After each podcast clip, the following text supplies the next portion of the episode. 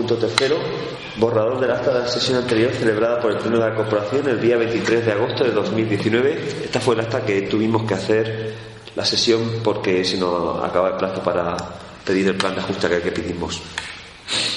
Que todavía no nos han contestado. Vale, nosotros nos abstenemos.